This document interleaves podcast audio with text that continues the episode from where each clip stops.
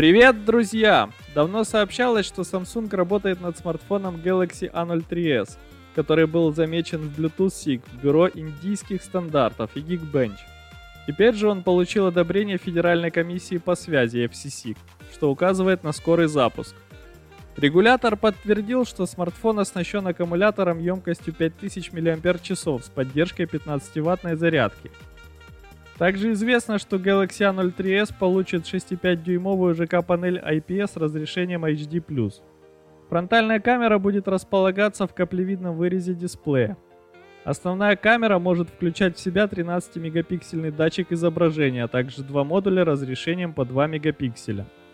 Samsung Galaxy A03s будет оснащен однокристальной системой Helio G35, 4 ГБ оперативной памяти и 64 ГБ флеш-памяти.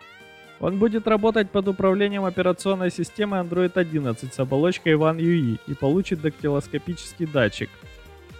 Он станет преемником прошлогоднего Galaxy A02s, который был построен на базе Helio P35 и не имел сканера отпечатков пальцев.